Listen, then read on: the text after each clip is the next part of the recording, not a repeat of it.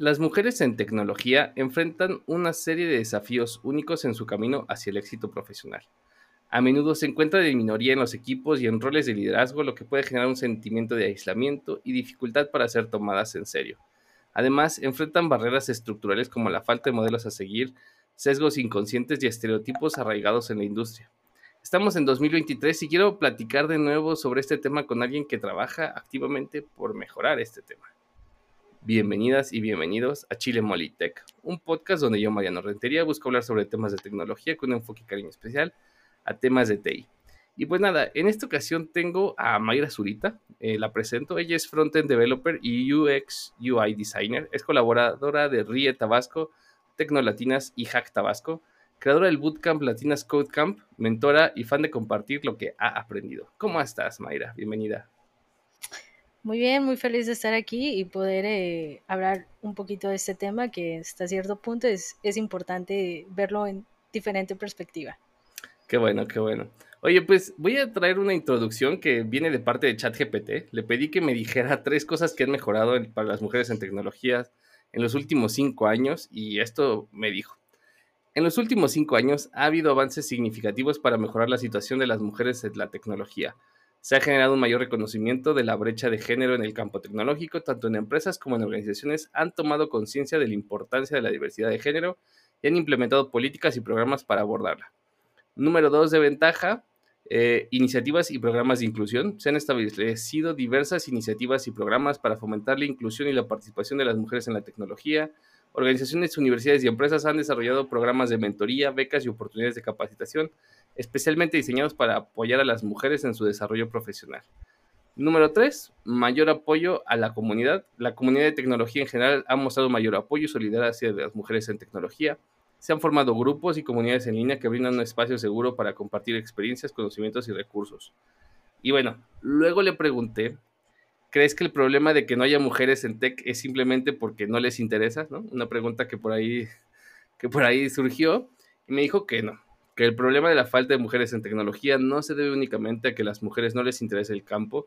Existen múltiples factores que contribuyen a esta disparidad de género. Algunos factores incluyen, y me dijo tres, ¿no? Número uno, estereotipos de género. Desde una edad temprana se socializa a las mujeres y niños con roles de género específicos.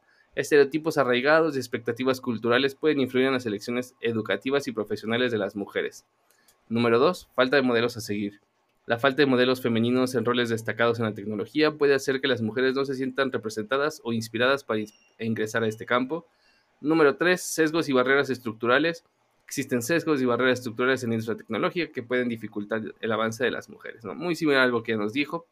Y bueno, concluye el propio ChatGPT que es importante reconocer que muchas mujeres sí están interesadas en la tecnología, pero se enfrentan a desafíos y barreras que limitan su participación y progresión en el campo.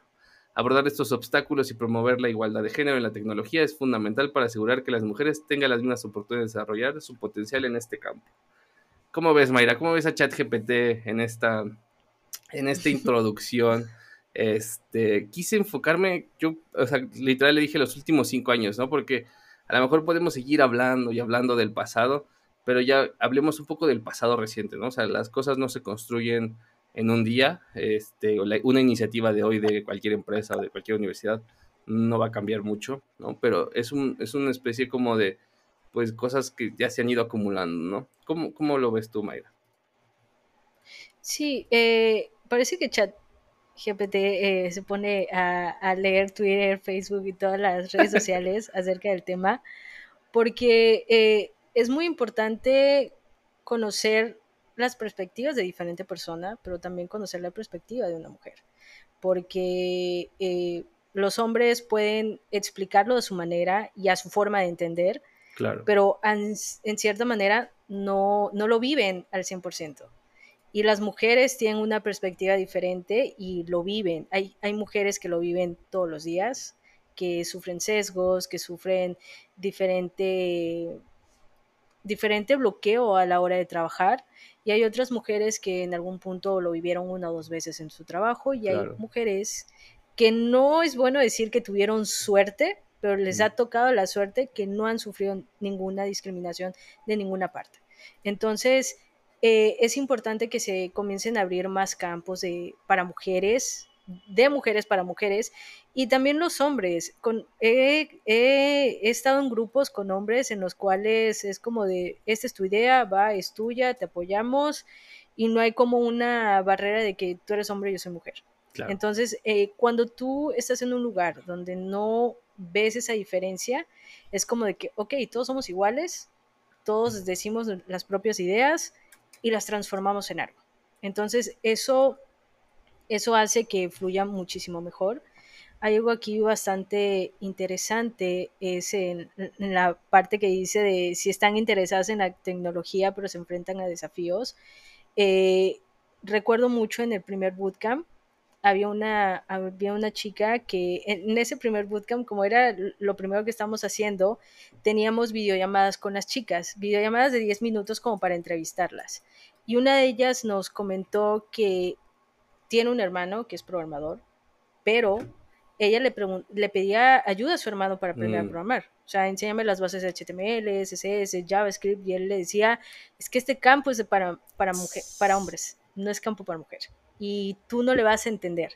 Entonces, si alguien de tu propia familia te da ese bloqueo, pues uno a veces se pregunta, ¿qué me va a pasar cuando yo le pregunte a alguien más? Si él ya me lo dijo, es muy probable que venga otra persona y me lo diga. Y, muchas veces eh, esto no solamente es cuando hablamos de mujeres, sino es un tema en general. Cuando nos piden una opinión, nos damos la opinión así porque se nos va. O sea, yo puedo decir, ay, no te va a salir, pero ¿qué tal que ese no te va a salir? Te afecta demasiado en general. Entonces, hay muchas chicas y muchas mujeres que tienen como ese miedo de dar ese paso porque tienen miedo que les digan es que ya eres muy grande para esto o estás muy niña para, aprender esto mm. o no, no, lo vas a aprender. Y también en el bootcamp hay personas de 50 años que dijeron, yo, yo vi esta oportunidad y la estoy tomando me estoy confundiendo porque no había estado tan inmersa en una computadora aprendiendo, haciendo cosas y para mí me parece genial todo esto. Y es como que otro mundo cuando yo lo quería hacer antes y no podía. Entonces, eh, los espacios para las mujeres es muy importante y es darle esa visibilidad de que realmente sí existen problemas, pero hay una frase que yo siempre digo cuando doy pláticas de mujeres impactando en la tecnología, siempre digo que la única forma de lograr la igualdad es concluir con los estereotipos de género.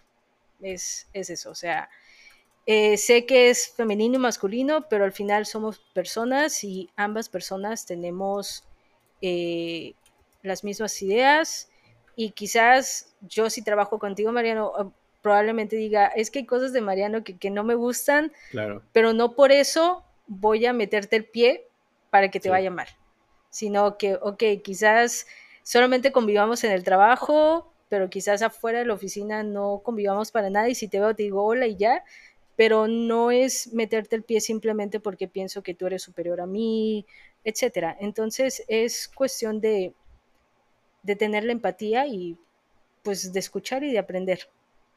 Sí, creo que, creo que lo dices bien, ¿no? Y si trabajáramos juntos, Mayra, estaría increíble. Este, prometo no meterte el pie, este, y prometo llevarme bien. Pero me, gustan estas anécdotas, ¿no? Estas anécdotas que traes de, del, del bootcamp. platícame un poquito más del bootcamp, ¿no? Bootcamp Latinas Code Camp, ¿de qué se trata? ¿De qué va? Eh, por, qué te gusta? Ok, eh, siempre me, ha gustado mucho esta parte de, ayudar a las personas. O sea, no solamente a mujeres, sino ayudar a las personas en general. Pero pues si volteamos a ver, pues ya hay mucha gente que pues, literal ayudan a niños, ayudan a adultos mayores, ayudan mucho. Y entonces como, como cuando te pones a pensar eh, que quieres crear un startup y dices, voy a un, a un nicho en específico, yo vi que como tal el nicho de mujeres es un nicho que está muy pequeño, pero que parece pequeño, pero es enorme, porque hay mucha gente que, quiere seguir aprendiendo. Y hay muchas, eh, muchos bootcamp como Laboratoria, que es, es uno de los más importantes en toda Latinoamérica y que han salido muchas chicas de ahí sabiendo frontend, sabiendo UX y UI y que son plataformas que tú dices, ok, está súper padre, pero hay muchas que dicen no puedo entrar porque pues es muy costoso. Sí. Y aunque yo, es como incluso si yo veo un curso que digo, wow, lo quiero y cuesta, supongamos, 5 mil pesos, y dijo, mm, no puedo. o quiero ir a esta conferencia, está increíble, pero pues está en Alemania, ¿no? Es en Estados Unidos, no me alcanza. Ni siquiera a veces te alcanza para verla en línea. Exacto, y tú dices, sí me puedo hacer el esfuerzo de ir, pero si lo hago, diga, no como en un mes, ¿no? Por poner un ejemplo. Entonces, eh, cuando yo tuve esta idea fue de que llegó diciembre y yo dije, quiero regalar becas a chicas, ¿no? Pero casualidad, sí conozco muchas, pero a la vez no conocía muchas chicas. Entonces digo, pues a quién. Entonces dije, bueno, voy a recurrir a Twitter, pero hablé exactamente con Leonidas, Esteban y le mm. dije, le mandé un, DM por Instagram y le dije, oye, quiero regalar becas de, tus cursos. Y él me dijo, oye, pongo un tweet en, Twitter, eh, me arrobas y ya yo le doy retweet. Y yo dije, pues, ¿qué puede ser? O sea, no tengo mucha gente, quizás se unan que 50 chicas y voy a regalar 5 becas, entonces, pues funciona. Oh, sorpresa, subo el tweet y se vuelve súper viral que menos de 24 horas tenía 400 chicas y yo había puesto, según yo, que iba a tener abierto el, boot, el, formulario como cinco días. Lo tuve que mm. acortar a tres días porque ya eran demasiadas y cuando me di cuenta eran 800 mujeres. Wow. Y yo dije, tengo 800 mujeres que quieran aprender. También se, se metieron unos hombres pero pues en automático dije, este, estos, no los vamos a agarrar. Entonces nos quedamos con 800 mujeres y dije, tengo cinco becas, es, es muy poquito. Casualmente alguien me manda un DM por Twitter y me dice, oye, quiero seguir apoyando tu iniciativa, te coopero con cinco becas más. Entonces dije, ah, bueno, mm, ya, eh, ya, eran, sí, ya tengo 10, pero ahora no llega un 10% de 800. Le cuento a Leonidas y me dice, voy a ver qué hago Leonidas no sé qué hizo y me dijo, conseguí entre tantos 100 mm. becas más y más las tuyas son 110 y se regalaron 110, 110 becas y quedaban casi 700 chicas, ¿no? Y pues es así como que esas ideas que se te vienen a la mente y dije, voy a, hacer un bootcamp. ¿Qué puede pasar? Lo único que puede pasar es que salga mal, nadie se inscriba o qué pasa.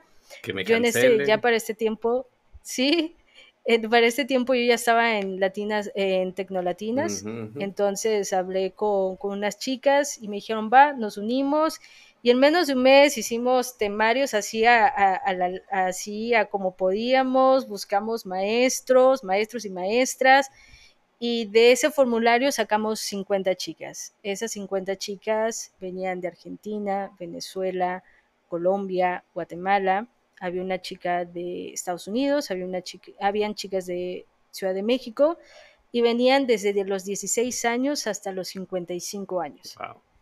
Entonces, las historias de ella, cada una era como de, pues yo soy contadora, pero siempre me encantó la informática, o yo estudié derecho y me estoy intentando cambiar a, la parte de frontend eh, porque me gusta la, la, tecnología, voy a empezar, y otras eran como de que Simplemente a mí me gusta, yo vi la convocatoria, yo entré, yo quiero aprender a programar. No sé si frontend sea lo que yo quiero hacer toda mi vida, pero yo me quiero enfocar. Entonces, de la primera generación hay casi tres chicas que ya están trabajando de manera formal como programadoras. Qué bien. Eh, ambas están trabajando para empresas de Estados Unidos. Una de ellas nos ha comentado de que lo que yo aprendí en la universidad es nada. yo aprendí más en el bootcamp Mm. que lo que aprendí en la universidad. Y, muchas veces me preguntaban, ¿y cuál es tu satisfacción de hacer esto de manera gratuita? Pues mi única satisfacción es de que ellas aprendan y de que les das como esta parte de que, mira, aquí están los recursos, te vamos a enseñar, te damos las bases y ya de estas bases tú sigues aprendiendo por tu cuenta, pero ya te dimos como ese empujoncito para que tú sigas aprendiendo. Y, eso es lo más bonito forma, que, nos queda. Hago una pausa rápida. Este episodio no tiene patrocinador, así que me autopatrocinaré platicándote de la última sesión que tuve con un programador senior durante su revisión de currículum. Era la segunda sesión y el currículum ya estaba bastante bien, ¿no?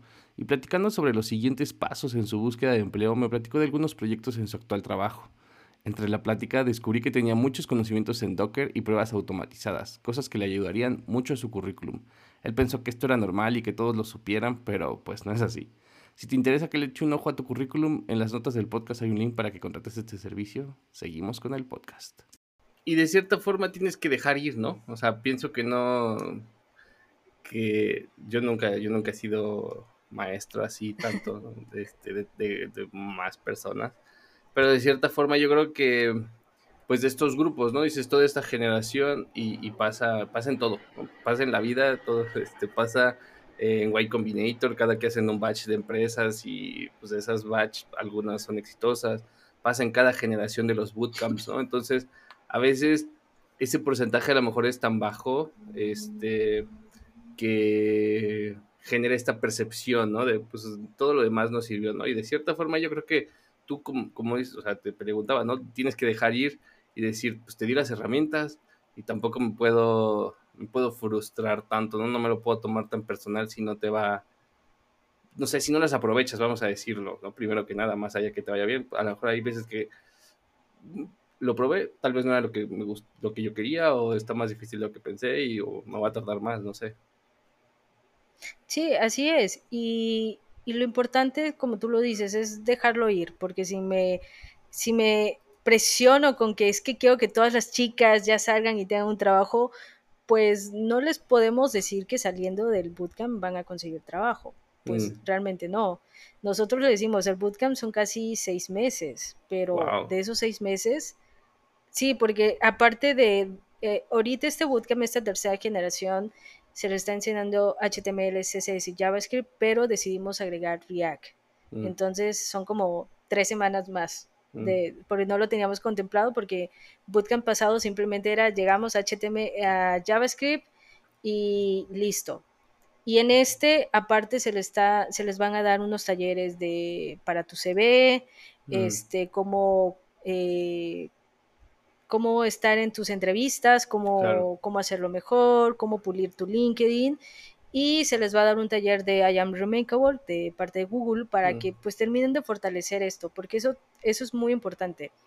Yo puedo estar estudiando y puedo estar al 100, pero si internamente hay una vocecita que me dice no puedo, esa vocecita gana más que todo lo que yo ya haya hecho.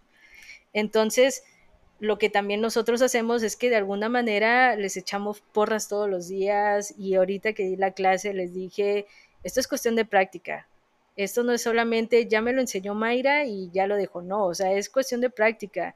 ¿Y cómo practicas? Bueno, si te gusta la página de Facebook, replícala tú, a tu manera, vela replicando, pues entra a Frontend Mentor y haz esos quiz, esos challenges que tienen ahí y hazlos pero el chiste es que sigas aprendiendo y cada vez que aprendas le vas, les vas dando como una complejidad más. Entonces le vas subiendo más en riesgo a lo que estás haciendo y al final lo aprendes. Entonces, sí es muy bonito cuando te dicen, Mayra, gracias a ustedes, yo aprendí. Es una satisfacción enorme que, que se te queda aquí como maestro. Tú dices, claro. buenísimo, pero se les dan las herramientas para que ellas lo puedan intentar. Y como tú también dices, si en el proceso ellas dicen, sabes que ya no puedo, pues, o sabes que siempre sí ya no me gustó, pues estás en tu derecho, pero lo intentaste, no te quedaste con estas ganas de, pude haber aprendido, no, o sea, lo intentaste y ahí viste en el proceso que ya no te gustó. Sí. Fíjate que ahorita que, que, leíamos la parte de ChatGPT, este, y, y a lo mejor conecto un poco con estas historias que tú que tú recibes en el bootcamp es hablar de este tema de los estereotipos, ¿no? Es, ese tema de los estereotipos, y yo creo que ahí no aplicas nada más en tech, sino aplica a las mujeres en el trabajo, pero bueno, en tech porque yo trabajo en tech y son las que yo conozco, este, ese es mi sesgo, pero es muy común que yo, por ejemplo, entreviste personas o contrate personas que hicieron una pausa en su desarrollo profesional por tener hijos, ¿no? este, o porque se embarazaron, eh, cosas así, porque se divorciaron. Este, es, es, muy común que ellas sean las que tienen que hacer esa pausa, ¿no? En lugar de alguien más. Este, eh, y que les toque lidiar con esto. Y, y yo creo muchos trabajos no, no, no, los, no las apoyan, ¿no? O sea, este, de cierta forma, sí se desactualizan, este, porque nos pasa a todos, a cualquiera que hiciera una pausa, pues el mundo tech avanza tan rápido, entonces pues te desactualizas en, en dos días, este, y, y, yo creo que también vienen con esos estereotipos, alguien platicaba el otro día que no, no la contrataban porque estuvo embarazada, este, entonces, bueno, son, son todos estereotipos que ya tenemos que pensar, es que es muchos problemas, ¿no? Es muchos problemas para mí como líder o para mí como empresa tener que lidiar con que le tengo que dar un cuarto de lactancia porque eso es lo que me pide la ley, que le tengo que dar eh, los tres meses porque eso es lo que me pide la ley, que la, tengo que esperar, que tengo que darle espacio para ir por sus hijos. Ay, el Día de las Madres se va a tener que faltar ese día y es 10 de mayo de release, qué sé yo. O sea, e, es un, es un tema de estereotipos mentales que, que, nos, que nos creamos y que pues por eso muchas empresas yo también pienso que no toman esa decisión, ¿no? O sea, y, aquí mencioné una, si yo creo que alguien que lo ha vivido como, como empresario y decir, pues tengo que poner un cuarto de lactancia porque pues tuve la fortuna que eran todos hombres y todos jóvenes, pero pues ya, este, me tocó y ¿qué, qué hago, no? Entonces, este, son parte de los estereotipos y parte también de las necesidades que son diferentes, ¿no? Sí, totalmente. Eh, y si nos ponemos a pensar, pues hay otras empresas que están en Europa que tienen todas las fechas, tanto para hombres como mujeres, y no hay ningún problema. Claro. No hay ningún problema. Y, y ahorita junta todo lo que dijiste, que ya hay, ya te tienen que dar días cada vez que te viene tu menstruación. Entonces, ah, imagina, son tres días. Entonces es como de tres días que no vas a ser productivo, tres días y como que le tengo que, decir a mi jefe, no, sé, por decir una cosa, oiga, que creo otra vez, no sé, ¿por qué lo tengo que hacer, no? O sea... Sí, hay, hay cosas que en algún punto, como tú dices, los empresarios dicen, pues, ¿para qué contrato mujeres si me van a quitar dinero, me van a quitar tiempo y lo que yo necesito es ganar más dinero y tener más tiempo? Sí. Entonces, ahí es cuando crece mucho el burnout que es tremendo, que uno dice, no, no, no es cierto, yo no, yo no he tenido burnout. Si realmente nos ponemos a pensar, mínimo a todas las personas una vez debieron de haber tenido un burnout, pero así súper fuerte en algún trabajo, alguna vez. Y no lo tomamos en cuenta porque pues en el momento estamos trabajando y en cierta manera creemos que el estrés es normal, pero pues ya después cuando te das cuenta, pues no, no es normal. Y hay muchas empresas que todavía tienen esta idea de de que no voy a contratar mujeres o contrato mujeres que estén solteras, que no tienen como un esa, no esa tienen esa responsabilidad de que eh, lloran niños, se giran y tienen que cuidarlo o que van a ir a buscar niños, que si hay junta de padres tienen que ir acá, si tienen que ir allá, pero una vez que te embarazas, como tú dices, te vas. Y ni te digo que te vas porque simplemente te digo tu renuncia y bye, ¿no? O hacen todo lo posible para que tú renuncies, para que ellos tampoco te tengan que pagar de más y simplemente te paguen lo mínimo. Entonces es como de, es como cuando a veces te, te pones a pensar, ¿y qué mal tengo yo? O sea, ¿por qué exactamente yo?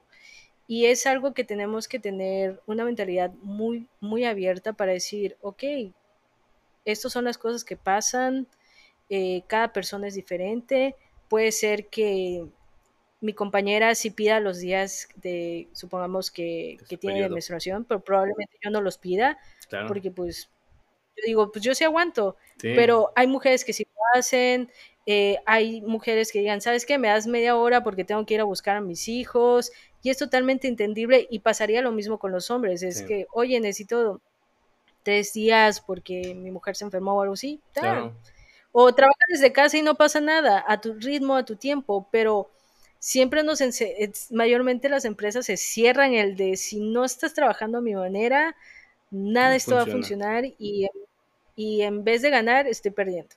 Entonces es muy difícil esa parte. Sí, fíjate que yo, yo reflexiono un poco, este, yo, yo estoy muy a favor del trabajo flexible, ¿no? O sea, yo creo que creo que el trabajo flexible funciona cuando tienes eh, una muy buena cultura laboral, cuando tienes personas con alto nivel de responsabilidad, ¿no? Entonces, eh, a mí me pasa mucho que si alguien me pide un permiso porque tiene que llevar a su mamá a las, este, a, las quimioterapias porque tiene cáncer, pues adelante, ¿no? Yo sé que esta persona eh, lo va a reponer el tiempo, ¿no? Y, y, lo va a reponer en horarios, este, o que si se tiene que ausentar todo el día, pues agarrará de sus días de vacaciones o de sus días de tiempo personal.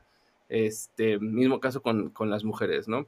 Entonces, el, otro día platicaba yo con, con alguien, aquí este, voy a echar a alguien de cabeza, como, como a veces hago en el podcast, pero sin decir nombres, los que si, si, si me conocen mejor, si los cachan, pero me decía alguien, oye, fíjate que esta persona está pasando por demasiados, esta, esta mujer, ¿no?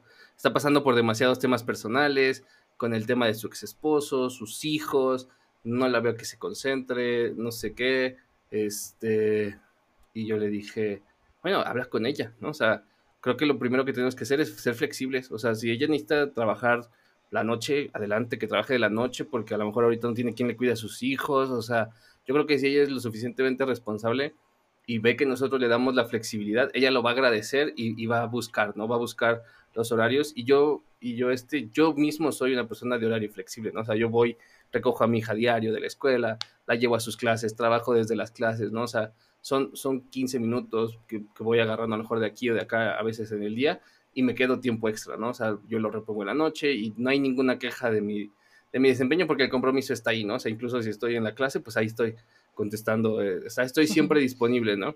Entonces, pues nada, o sea, yo le dije, me dice, oye, pero su desempeño, bueno, su desempeño es aparte, ¿no? O sea, yo creo que si el desempeño no da durante el tiempo, pues bueno, eso tenemos que discutirlo aparte, pero no podemos no darle las oportunidades de ser exitosa con lo que tenemos, ¿no? O sea, ya si, si en ese tiempo, pues a lo mejor no logra cumplir con las expectativas que tenemos del trabajo, ese es otro tema, ¿no? Y, lo puede, y puede pasar, este, con todos sus problemas personales resueltos, o, sea, pero no seamos una, una carga más en esto, porque la gente cuando está estresada, como tú dices ahorita, el burnout, no, no rinde, no rinde y pues, a mí me cuesta mucho también este, eh, poderlos incorporar al, negocio como para que alguien fracase después de que estoy invirtiendo, invirtiendo, invirtiendo, o sea, lo que espero es que de pronto esa inversión me, me dé muchos frutos, ¿no? Entonces, este, en el talento, ¿no? Sí, totalmente. Y creo que no solamente los jefes o tu project manager, eh, incluso tus compañeros, tienen que, tenemos que ser empáticos en general, porque muchas veces a mí me ha pasado que literal me levanto de la cama y digo, no quiero hacer nada. Y, o sea, en el sentido de que sí voy a trabajar, pero voy a ir a mi ritmo, no voy a ir a su ritmo. Y yo, ya la mayoría de las personas con las que trabajo, yo les he dicho, mis picos de productividad son en la noche. Mm. Lo que yo no hice en la tarde ni en la mañana, yo lo hago en la noche y lo hago súper rápido y lo termino.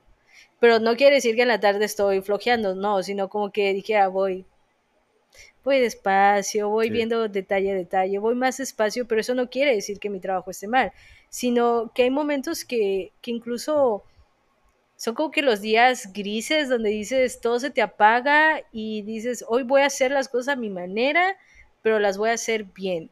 Entonces, tú como líder, pues dices, ok, hoy no te sientes bien, pero vas a, lo que no estás haciendo ahorita lo vas a terminar en la noche y mañana va a estar listo, pues dije, ah, no me preocupo.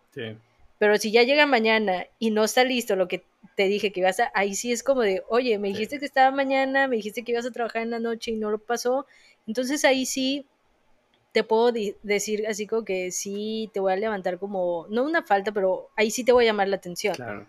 Pero si estás haciendo bien tu trabajo, a pesar de que te sientes mal, a pesar de que te sientes incómoda, pues no hay como mucha necesidad. Y como tú lo dices, hay que hablar. Si no se habla, no vas, no se llega a nada en lo absoluto, ni, ni en tu trabajo, ni en tu vida personal, hay que hablarlo simplemente.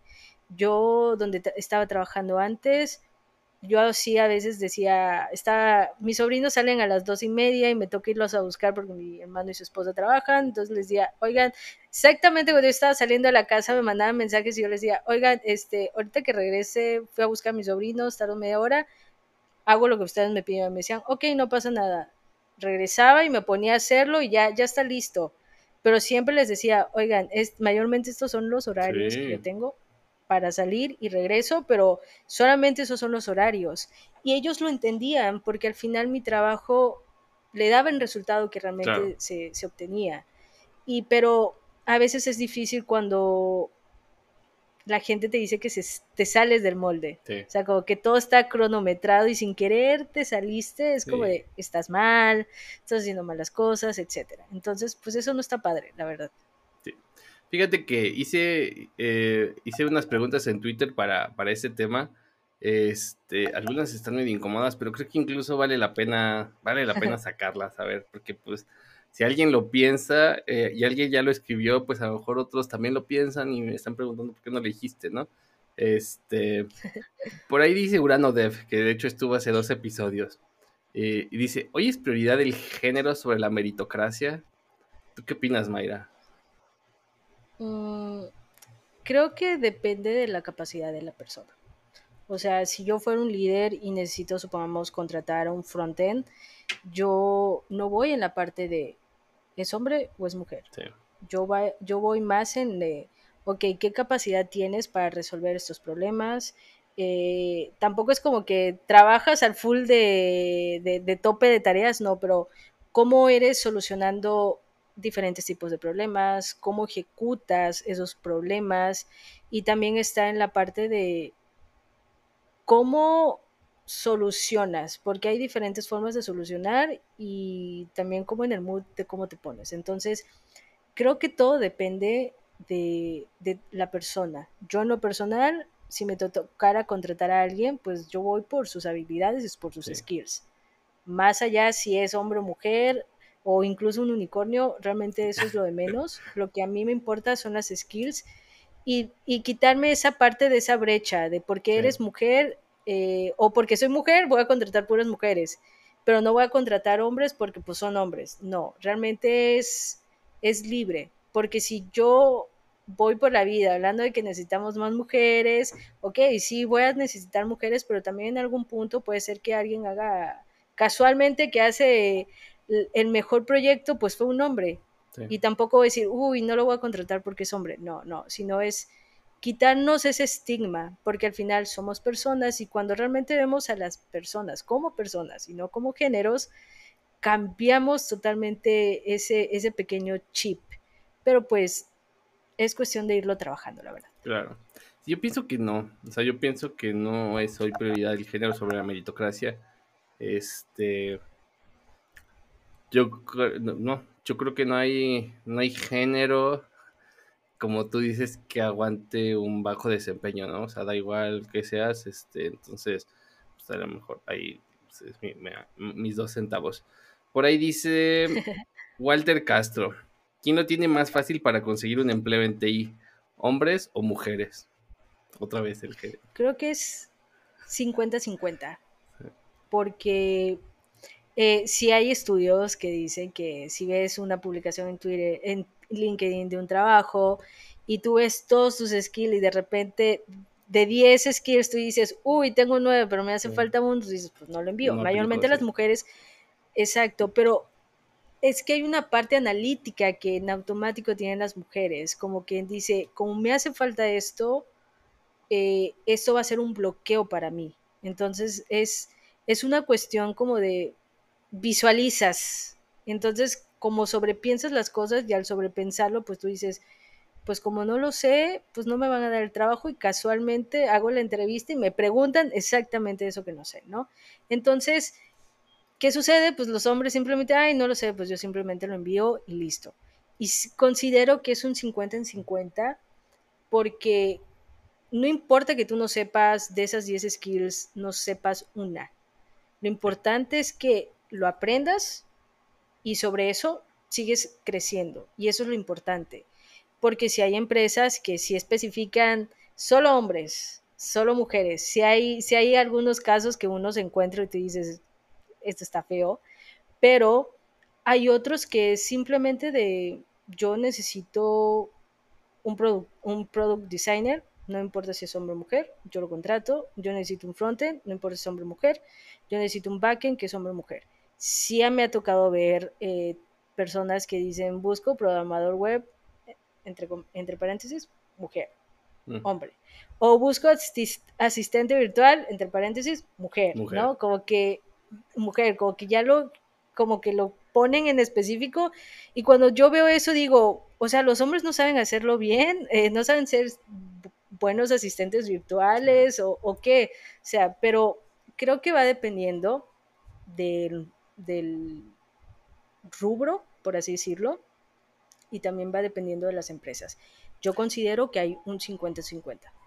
Yo creo que está un poco más difícil ser mujer. O sea, eh, pienso en los estereotipos. Ya creo que eso se me quedó de este podcast, ¿no? Los estereotipos sí están cambiando, pero siguen bien arraigados, ¿no? Entonces, este, esos malditos estereotipos, y, por ahí lo decía el chat GPT en algún lugar, decía, este, tienes ahí algo que, que tú no, que no internalizas, ¿no? Entonces, son como que hay unas ideas que todavía están bien metidas y que aunque parece que no, yo no soy racista o yo no soy este machista, eh, lo traes ahí, ¿no? No te das cuenta. No, no, no, tampoco estás completamente mal, ¿no? Pero este, a lo mejor entre más lo platicas y poco a poco, pues te vas a dar cuenta mejor de, algunos, de algunas cosas. Entonces, pues está difícil ahorita el empleo para todos, pero sí, un poquito ahí, un poquito ahí también para... Y también poniendo entre paréntesis en esta parte, también hay que entender que hay mujeres que son de alguna manera machistas con otras mujeres. Sí.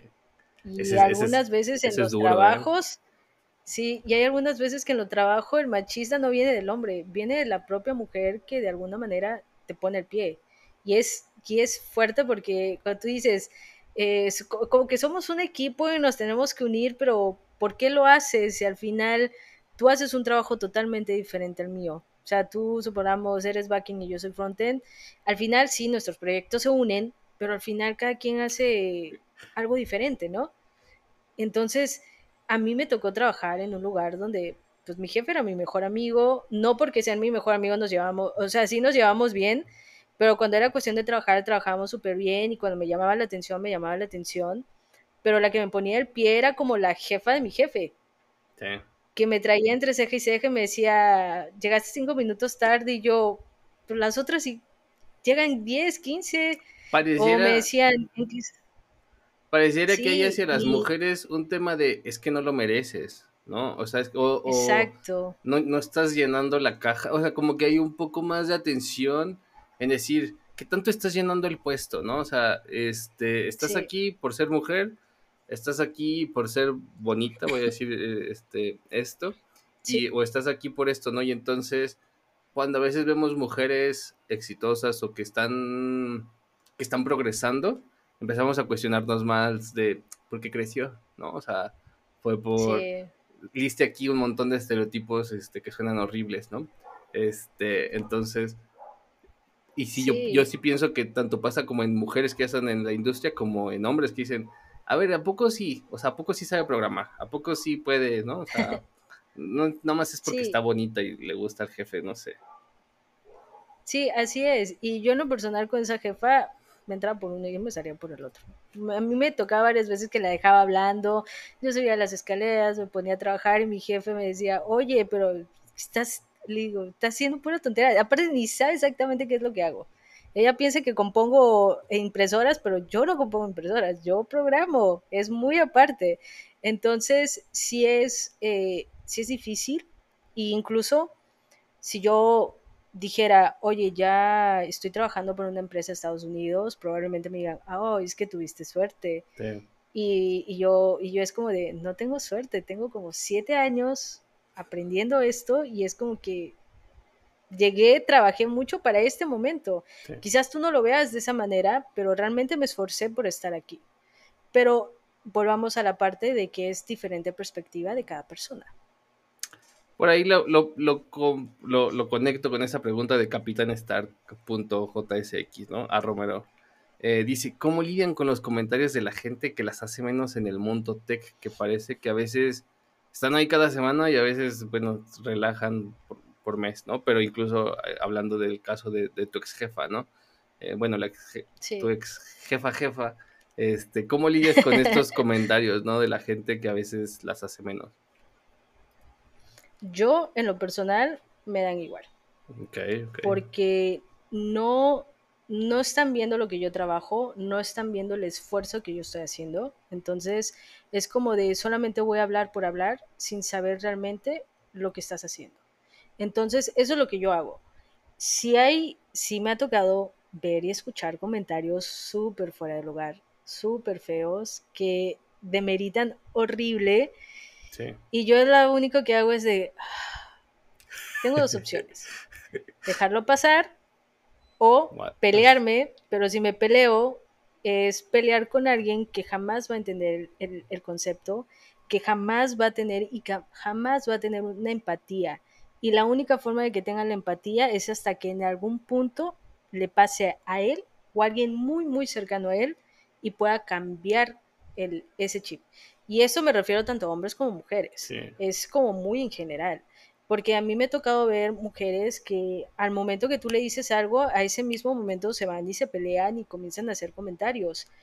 Pero yo, en, a mí en lo personal, no me gusta pelear y es como de, me voy a gastar mi energía en alguien que una no conozco, como Twitter, supongamos que hacen comentarios. Una, me voy a pelear con alguien que no conozco. Dos, me voy a desgastar mi energía en algo que hay miles de opiniones y lo único que yo tengo que tener segura es la opinión que yo siento por mí, la opinión que yo respaldo y esa es la importante para mí. Repito, hay mujeres que se pelean constantemente y es totalmente válido. Y vamos a decir que esas mujeres que pelean, pelean por las mujeres que no pelean, pero yo a mi manera trato de hacer más visible eh, el problema, buscar una manera de que más personas lo conozcan, no peleándome, pero sí buscando una manera de que otras personas lo entiendan poco a poco. Sí, fíjate. Pero va a depender de la persona. Eh, me quedo pensando, me quedo pensando en esto, ¿no? O sea, yo creo que a veces piensa uno, eh, cuando lo ve desde afuera, dice, ah, como no, como no reclamaste, te estás dejando, Mayra. Te estás dejando que te pisoteen, te están dejando que hablen mal de ti. Pero yo, bueno, ahí te va otra cosa. Yo creo que a lo mejor lo peor que podemos hacer es no hacer nada. Pero yo pienso que Mayra no es que no esté haciendo nada. O sea, ahorita que te leía tu intro, pues estás haciendo bootcamp de mujeres, o sea, así de, oye, pues, y, yo tengo una frase que, que, alguien una vez me dijo hace, hace no mucho y se me queda muy pegada, ¿no? Que es, es una frase más en inglés que dice, tienes que escoger tus batallas, ¿no? You have to pick your battles. Entonces, bueno, mira, yo estoy peleando esta batalla, o sea, yo estoy acá trabajando con mujeres, estoy construyendo de este lado. Esto sí, sí me afecta, ¿no? Sí afecta la comunidad, la industria, este, el entorno que, que, que yo estoy, etcétera, pero pues así, lo mejor sería pues no hacer nada, irme a dormir, pero pues de cierta forma estás construyendo y trabajando en otras cosas, ¿no? O sea, yo creo que a veces pensamos que porque no vemos a alguien criticar en Twitter o, atacar o defenderse o así, no está haciendo nada, ¿no? Y yo creo que es una, pues bueno, ese punto, ¿no? Por eso mismo, eh, yo también a veces cuando me echan ahí tierra, pues medio no me ofendo, porque digo, ¿quién es esa persona que no sabe de mí? O sea, random, no pone ni su nombre, ¿no? O sea, este, que me viene a mí a criticar. Seguro que tengo muchos defectos, seguro que Mayra también, pero ese, estoy trabajando en otras cosas, ¿no? Sí, totalmente. Eh, una forma para que vean más o menos cómo, cómo cuando leo esas cosas, estoy como Sheldon cuando está leyendo un documento y hace... Ah, ah". Así es como tipo de... Otra vez Ok, y comienzo a leer y es como, ah, otra vez, otra persona. Es exactamente eso. Y como tú lo dices, yo elijo mis batallas y dijera, ya hay gente que está peleando eso. ¿Para qué me meto yo más en pelear? Mejor busco otra manera de pelear, entre comillas, y buscar una solución de otra forma. Y esa es la, la más válida. Repito, esa es mi forma. Eh, hasta hasta ahorita yo como tal en todos los trabajos, el único como que tú digas discriminación fue por la misma jefa, pero de mis propios compañeros, de mis propios jefes, hasta este momento nadie me ha faltado en respeto, pero si me llegara a, decir o pasar, sí ahí sí levantaría la voz y le diría, hey, cálmate. es más personal, ¿no? ¿no? Exacto, ya hay, ya hay, perdón, ya hay como dos formas tú te das cuenta cuando es personal y ya te das cuenta cuando es algo hacia tu trabajo. Pero si ya es cuando es muy personal, es como decir, hey, calma, ¿no? Ya ahí sí hay como un límite en cierta manera. Eh, sí, justo eso te iba a decir, ¿no? O sea, que esto ya es hacia Mayra, esto ya no es hacia las mujeres, ¿no? Esto ya es hacia mí y pues ya es otra situación. Eh, aquí dice Anthony Wetzchel, arroba dev-ago. Y me gusta la pregunta, o, te la quiero preguntar, ¿cómo llegaste a Tech? Este, yo también creo que muchas mujeres tienen una historia, este, algunas siguen el camino tradicional. Yo seguí el camino tradicional, ¿no? O sea, yo eh, programé de, me dieron clases de computación, me gustó, eh, eh, estuve en, en, tenía una computadora, empecé, fui a la universidad, o sea, el camino tradicional y llegué al camino tradicional, ¿no? Pero muchas mujeres a veces no tienen esa, ese camino tradicional. ¿Cuál, cuál, ¿Cuál fue tu camino, Mayra?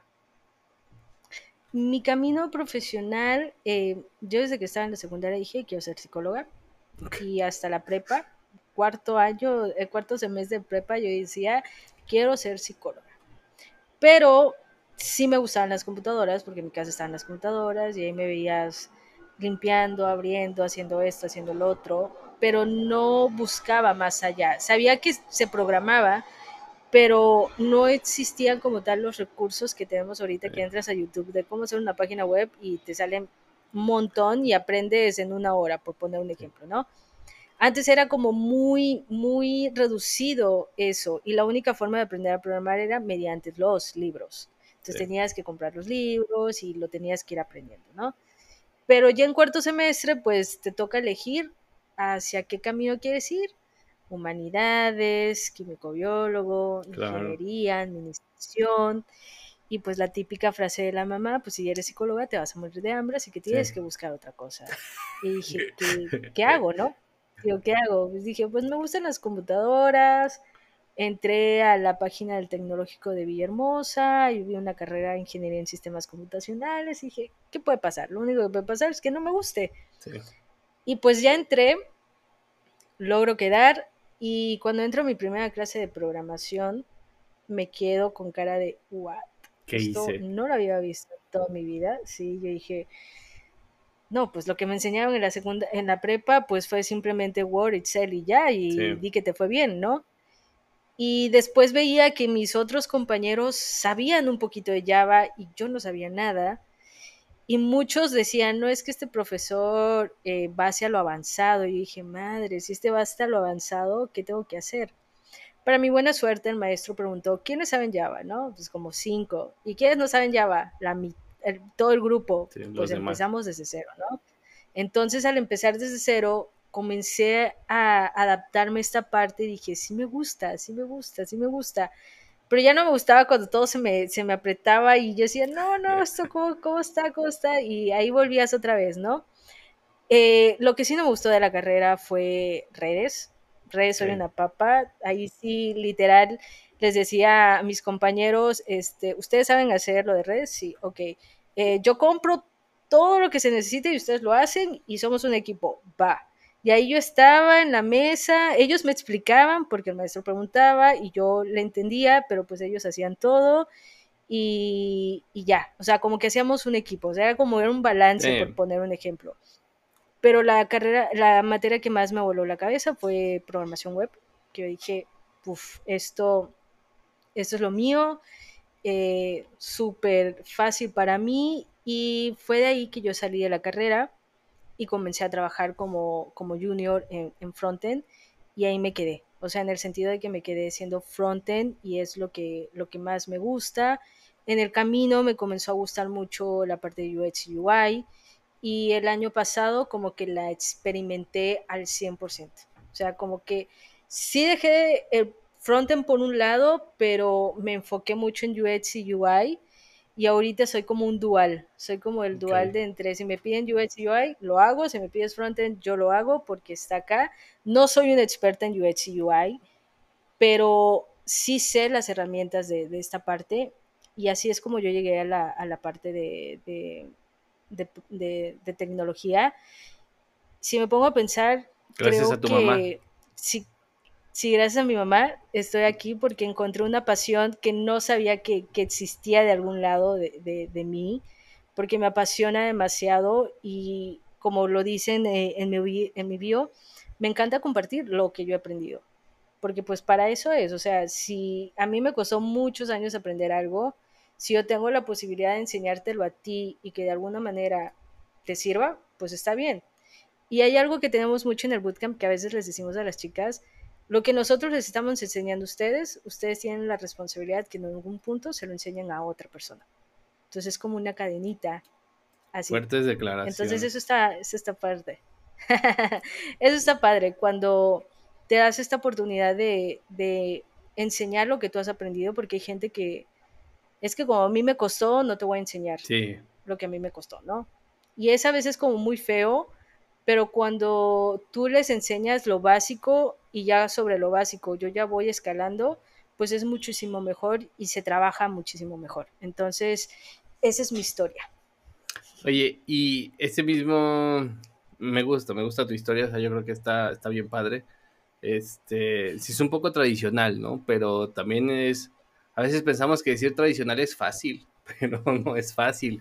O sea, cuando uno recuerda o hace ese, así, ahorita que lo platicaba, seguramente te acuerdas de muchos compañeros o compañeras que quedaron en el camino, ¿no? O sea, que, entran muchos y, cuántos salen, ¿no? O sea, olvídate, de, olvídate del género, pero también influye mucho el género. O sea, de por si eran poquitas y luego salen menos, pues ya desde ahí, y luego cuántas logran conseguir trabajo de la carrera, y, que, o sea, de la profesión, bueno, y quedarse ahí y, crecer, ¿no? Entonces, es un embudo que se va haciendo, este, y aunque diga uno, ah, pues fue el camino tradicional, pues sí, pero no, fue, no fue gratis nada, ¿eh?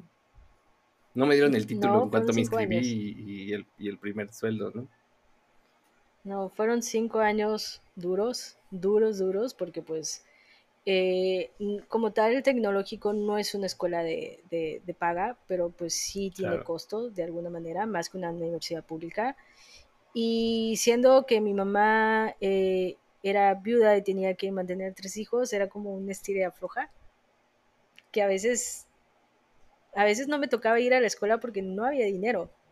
Y al principio lloraba y berreaba por eso, porque no entendía, pero ya cuando crecí dije, ah, ya entiendo por qué, ya, ya, ya, ya entendí por qué mi mamá lo hacía, ¿no? Pero muchas veces a veces nos hace falta madurar para entender ciertas cosas que suceden en su momento. Entonces, sí a veces es difícil, pero hay otra gente que literal sale de la preparatoria y dicen, yo no voy a estudiar ninguna carrera y yo me voy a hacer cursos y está súper bien. Lo importante es de que tú aprendas y que busques todas las herramientas para seguir aprendiendo. Y yo siempre he dicho, la mejor escuela para aprender es YouTube. Hay mucho contenido para aprender de todo lo que tú quieras, porque hay muchas personas que dan cursos de manera gratuita, de que todos los miércoles hacen un live enseñando a hacer algo, de que quieres aprender JavaScript desde cero hasta experto, ahí lo tienes, quieres aprender UX, UI, hay gente que hace videos ahí, entonces es la mejor escuela. No quiere decir que las escuelas eh, de paga como plataformas de, de escuela online sean malas, no, todas son buenas pero pues si no tienes los recursos, pues empiezas con eso y así poco a poco vas subiendo de nivel y es totalmente válido. Sí, sí. Em, Anthony me dice la otra pregunta es, y yo la voy a, yo la voy a, dice que según la opinión de ella se puede hacer para hacer tech más atractivo para las mujeres. Yo te la voy a cambiar, Mayra. Si tú pudieras cambiar una cosa para hacer tech más atractivo para mujeres, ¿cuál, cuál elegirías? Así, una varita mágica. Y dices, mira, solo te concedo un deseo porque si no me pides más, este, ¿cuál, cuál cambia? Empatía. Empatía. Es, es, ser, empático. Creo que es la mejor palabra que, que puede definir todo, porque todos tenemos ideas diferentes, todos tenemos opiniones totalmente diferentes, pero Puede ser que tú tengas una opinión diferente a la mía, pero no por eso ya voy a decir es que Mariano me cae mal, es que Mariano esto, no, sino es que ser empáticos totalmente. Tu opinión es tuya, escucho mi opinión, tú respetas mi opinión, yo respeto la tuya y muy bien. Pues dije, ah, podemos ser los mejores amigos de toda la vida y ya sabemos nuestras opiniones y no pasa nada. Entonces hay que ser empáticos en todos los sentidos porque incluso hay mujeres que sufren menos que otras mujeres y hay hombres que sufren menos que otros hombres. Claro. Entonces, hay diferentes tipos de corazas, hay diferentes tipos de, de, expresar las cosas. Si tú me preguntas a mí, yo cuando me siento mal lloro si la gente me viera en mi casa diría, es que Mayra llora por todo, pero no es por todo, sino es como que esa frustración pero sí que por muchas cosas, pero... Sí, y yo a veces lloro para liberarme, ya después de que lloro ya estoy así como que, ya todo está, está normal, pero es mi forma. Sí, sé que a veces sí lloro demasiado y lo sé, pero es mi forma, pero eso no quiere decir que tú tengas que hacer lo mismo. Puede ser que tu forma sea ir a correr, este, estar en el gimnasio y ahí básicamente dije, sueltas absolutamente todo. Es totalmente válido. Yo respeto la tuya, tú respetas la mía y es ser empáticos y básicamente se lleva una fiesta en paz súper bien. Me gusta, me gusta, seguro, seguro que sí. Me, gusta esa, esa idea porque yo creo que a veces nos falta, nos falta empatía en estos tiempos, ¿no? y a veces incluso queremos obligar a otros a pensar como nosotros y tú y yo podemos tener opiniones diferentes en algún tema y aún así no pasa nada, ¿no? O sea, yo creo que nadie es este monedita de oro como, como dicen las abuelitas, este, pero pues no pasa nada, ¿no? O sea, yo, yo aquí en el podcast muchas veces igual, ¿no? O sea, me siento con gente que conozco, con gente que no conozco y de cierta forma pues hay que tener empatía para poder tener una conversación agradable, encontrar puntos en común, a lo mejor hacer preguntas incómodas, pero pues, dame tu opinión, no es porque, eh, permítame, ¿eh? porque ahora sí te voy me va a tomar aquí 15 minutos para, para demostrarte por qué no, porque si sabes, y, si a lo mejor yo pienso que con todo y que platique, digo, mm, lo que me dijo Mayra no me convence, no pasa nada, lo que me dijo Mayra no me convence, no pasa nada. O puede ser que en el proceso diga, mm, probablemente sí tenga razón Mariano, en algunos casos, pero quiera, no, o sea, como que sí cambio mi perspectiva, pero tengo dudas, ¿no? Por poner un ejemplo. Sí. Es como cuando tú tienes una idea muy, muy fija y de repente viene otra persona y te, la, te da esa perspectiva de otra manera, tú dices, ok, o sea, no lo había visto de esta manera y tiene razón. O sea, tiene razón. Y creo que también es muy importante aceptar cuando nos equivocamos, porque no está mal aceptar cuando nos equivocamos. Está, está bien. Y es ahorita, perdón, y ahorita es como, yo a veces lo digo, eres muy valiente de decir, me equivoqué, perdón. O sea, ya no es como algo bueno, sino ya eres muy valiente porque estás dejando tu, tu ego y tu orgullo a un lado para decir, ¿sabes qué? Siempre sí tienes la razón, no lo veía, etcétera. Entonces, hay que ser empáticos y hasta cierto punto ser valientes para decir siempre sí tenías razón, ¿no? Pues vámonos a conclusiones, Mayra. Este, ¿con qué te gustaría cerrar este tema de mujeres en tecnología? Y le voy a poner en 2023, ¿no? O sea, 2023 pasamos la pandemia, ya salimos. Este, con qué quieres concluir? con la forma, eh, con la frase que dije hace ratito, que la única forma de, lograr la igualdad es concluir con los estereotipos de género. Creo que eso es muy, muy, muy, muy importante. Ya dejar de ver eh, el género. Si eres hombre, te trato de esta manera. Si eres mujer, te trato de esta manera. No. Somos personas, somos personas que pensamos y hasta cierto punto sentimos diferentes, pero al final somos personas. Entonces, también me llevo y les dejo la parte de la empatía, trabajar la empatía que es muy, muy, muy, muy importante, no solo a nivel como persona, sino a nivel profesional y personal, porque muchas veces en el trabajo somos una persona y en casa somos una persona diferente.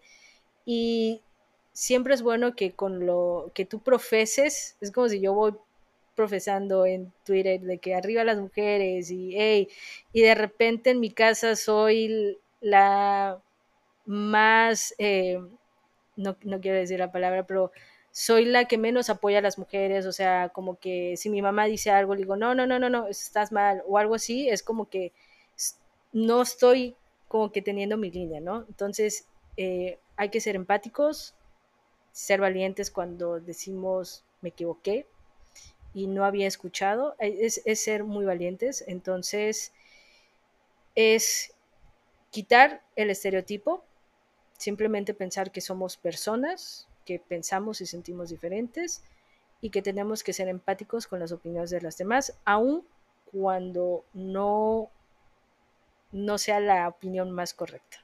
Porque como tú dices, no somos monedita de oro para caerle bien a todos.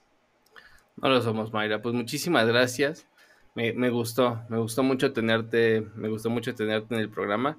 Vamos a cambiar tantito de tema, vámonos a Tech Twitter, que es esta sección donde traemos un tweet y lo platicamos, este, de algo que vimos en Twitter. Eh, yo tengo un tweet que me encontré hace ratito, aunque es de ayer el tweet, es de Ryan Burgess. este, y dice, buscas recursos como Engineering Manager, ¿no? Líder técnico, Engineering Manager, como le quieran llamar. Aquí tengo una lista, ¿no? Y la vez que le armó un repo, ahorita entré hace ratito, con un montón de links, libros, este, blog posts, podcasts, cursos, etcétera, que, pues nada, yo creo que las personas que, que tengan puestos de liderazgo eh, les pueden interesar. Yo que, yo que me gusta mucho hablar del tema y, y, desarrollarlo, este, seguro que, que, algo voy a aprender. A veces también cuando te llenas de 300 links no sabes ni por cuál empezar, pero a lo mejor algún día logras ir por todos, ¿no? Este, entonces, pues nada, ahí, ahí está el repo para que le echen un ojo y, y, lo vean y no sé si a ti te, te interese eso, Mayra. Eh, sí, me gusta leer mucho los libros que, y posts que tengan que ver con liderazgo. Eh, como tal, no he liderado así equipos súper grandes, pero cuando me ha tocado hacer eventos, eh, hay muchas personas y entonces una cosa es liderar el trabajo y otra cosa son los eventos, porque en los eventos de repente ya no funciona el micro, la bocina no funciona, entonces tienes que que hacer, o sea, tu ratoncito va buscando la forma de, de, de, componerlo, ¿no? Entonces, eh, son repos bastante bonitos porque ayudan a los líderes y a los no líderes y a los líderes que están en proceso de ser líderes. Sí, y es que yo creo que uh, alguien por ahí lo dice, no sé quién, de tanto que leo todo se me barre, pero todos debemos de ser líderes de cierta forma, ¿no? O sea, eh, yo o sea, incluso pienso en ti y en que das clases y eso, pues se requiere un liderazgo para dirigir la atención, o sea, llevar, llevar el curso de las cosas, dirigir el bootcamp, ¿no? Entonces a veces pensamos, de, no tiene gente a cargo, no, pero hay que liderar el proyecto, hay que administrar las cosas, hay que ajustar los recursos, etcétera, y todo tiene que ver con skills tanto suaves como skills este, no suaves. Entonces, yo creo que todos, muchos, muchos tienen la oportunidad, muchas personas tienen la oportunidad de ser líderes en su trabajo, aunque no tengan a nadie a su cargo, entonces pues algo, algo que mejores, adelante. Así es, totalmente. Yo en el bootcamp a veces me he dicho, Mayra, te estresas demasiado, calma, calma. No llores, Mayra, y no cuando llores. pasa algo, no, no, no, y es que a veces parece que sucede algo, yo salgo corriendo como que a solucionarlo y me dicen, hey, tranquila, también tienes un equipo que también te puede ayudar. Este, entonces es como de que, ok, tienes razón, tengo que dar mi brazo a torcer y que ellos también aprendan y que yo aprendo. Entonces a veces es difícil, pero a la larga aprendes un montón. Entonces eso está padre recibir el feedback y saberlo entender. Perfecto. Oye, Mayra, y tú trajiste un tweet de Antonio Feregrino. Este lo voy a leer aquí. Dice: Cuando las mujeres dejaron de programar, eh, así empieza y dice, ¿sabías que en la Segunda Guerra Mundial seis mujeres fueron contratadas para programar la ENIAC, la gigantesca computadora utilizada por el ejército estadounidense para calcular trayectorias de misiles balísticos? Signo de interrogación. Entonces, ¿por qué elegiste este tweet, Mayra? Porque eh, a veces se nos olvida un poquito la historia. Eh, a mí me gusta mucho la historia. si me recomiendan, Mayra, vete este documental de, no sé, ¿Cómo se hizo Netflix? Ahí estoy. ¿Cómo se hizo esto? Ahí estoy. Y no solamente hablo de documentales de tecnología, sino de historia en general. Ahí está esto, ahí estoy viéndolo. Son documentales bonitos porque pues aprendes de todo un poco y a veces estoy así como que, oye, hoy vi este documental, te lo puedo contar y ahí estoy, ¿no? Eh, es muy bonito recordar parte de la historia porque a veces es como lo de ENIAC, pues pues probablemente en México no sabíamos eso, porque pues si pasaba algo, pues no nos pasaba a nosotros, ¿no? Pero es bonito entender eh, que había grandes personas detrás, que desde hace mucho tiempo hay muchas mujeres trabajando constantemente en esto, que en algún punto las mujeres eran como una prioridad y de repente las mujeres pasaron como un segundo, pero es darse cuenta de que las mujeres también tenían una gran capacidad en los años 70, 80, que crearon muchas cosas muy, muy, muy geniales y que hay muchas películas que hablan de eso, hay muchos libros que hablan sobre esos diferentes tipos de temas y creo que lo más importante es de tener ese conocimiento de que había mujeres que lo estaban, la estaban rompiendo antes de que nosotros lo estuviéramos rompiendo y que habían mujeres que estaban trabajando para que nosotros tuviéramos como tal un lugar ahorita, por decirlo de alguna manera. Sí, la verdad es que tienes, yo, yo también soy fan de, de, los documentales, Mayra, creo que ya, ya encontramos algo más sobre lo cual vamos a poder platicar. Este, sí. eh, yo soy papá de, de, una hija y no lo digo por ser empático, pero me genera, o sea, cosas que yo no soporto ver mucho, por ejemplo, con mi esposa. No me gusta ver películas en donde los niños sufren, ¿no? no o sea, no puedo, si, si la niña va a sufrir, se va a quedar sin papá, no va a comer, digo, no puedo, o sea, eh, me lo tomo demasiado personal, entonces este, me causa muchísima ansiedad. Y por ahí igual cuando vi ese documental, que ahorita se me fue el nombre, creo que se llama Mercury 7 o Mercury algo, que es en Netflix de estas pilotos que querían ser este, pues pilotos de, de, la campaña Mercury, eh, me, me, llegó mucho al corazón, o sea, yo dije, wow, todo lo que estas personas construyeron para lograr lo que disfrutó mi abuela, mi mamá, o sea, no sé, si sabes, y, y, hoy mi hija, ¿no? O sea, todo, todo va construyendo, entonces sí son cosas que a mí sí, sí, me, sí me llegan mucho. Entonces, pues la verdad es que está muy padre, ¿no? Y enterarte de, de, de, esas historias raras que nadie, que a veces no se volvieron tan, pues tan populares, ¿no? Porque no, pues no hubo una explosión o no hubo una bomba o algo así que, que saliera sí. este, en primera plana de algún periódico, pero pues que todo aporta, la verdad es que a veces no nos, no nos damos cuenta, ¿no? Entonces, muy padre, yo vi que ese, ese hilo de, de Antonio fue muy compartido, entonces aquí está, está el link para que si no lo vieran, pues lo vean ahora, ¿no? Sí, está, está muy bonito. Si tienen la oportunidad de, de, de, leerlo, denle una, iba a decir una ojeada, pero échenle un vistazo, este, porque está bastante interesante. Y también, eh, nada más para agregar, hay muchas mujeres que hicieron muchas cosas increíbles en sí. sus tiempos y que 20, 30 años después se les reconoció. Entonces, sí. como que en su momento no, pero ya pasaron muchos años para que las pudieran reconocer y pues al final es una lucha. Es correcto. Más vale tarde que nunca, pero sí, desgraciadamente es. que es tarde. Eh, pues muchísimas gracias a todos. Gracias a ti, Mayra, por haberte animado a participar. No sé si quisieras agregar algo más antes de irnos, si nos puedes decir cómo pueden saber de ti, tus redes, promover lo que tú gustes y me pasas los links que están aquí en el podcast para los que están este, viendo o escuchando. Claro, este, no, pues muchas gracias por a, a, ti por la invitación. Es muy importante tener diferentes opiniones, eso es creo que lo más importante eh, y enriquece, enriquecedor de sí. todo en general.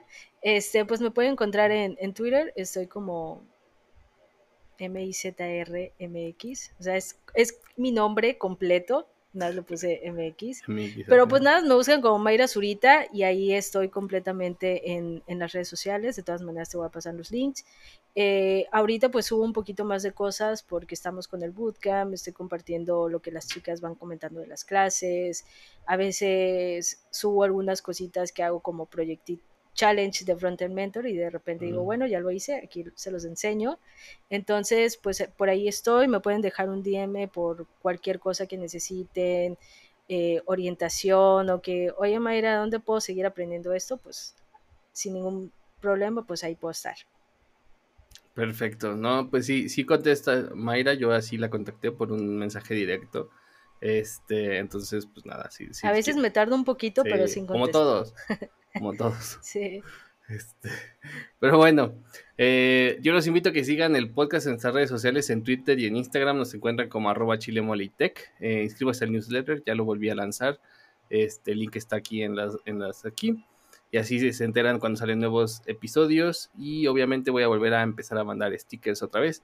Los invito a que me sigan en mis redes sociales, en Twitter mi handle es Mariano Rentería, y en YouTube tengo un canal que se llama Mariano Rentería también, donde subo también este podcast. Así que bueno, pues no olviden que si les gusta el podcast, recomiéndenlo a sus amigos y si no, recomiéndenlo a sus trolls más cercanos. Gracias.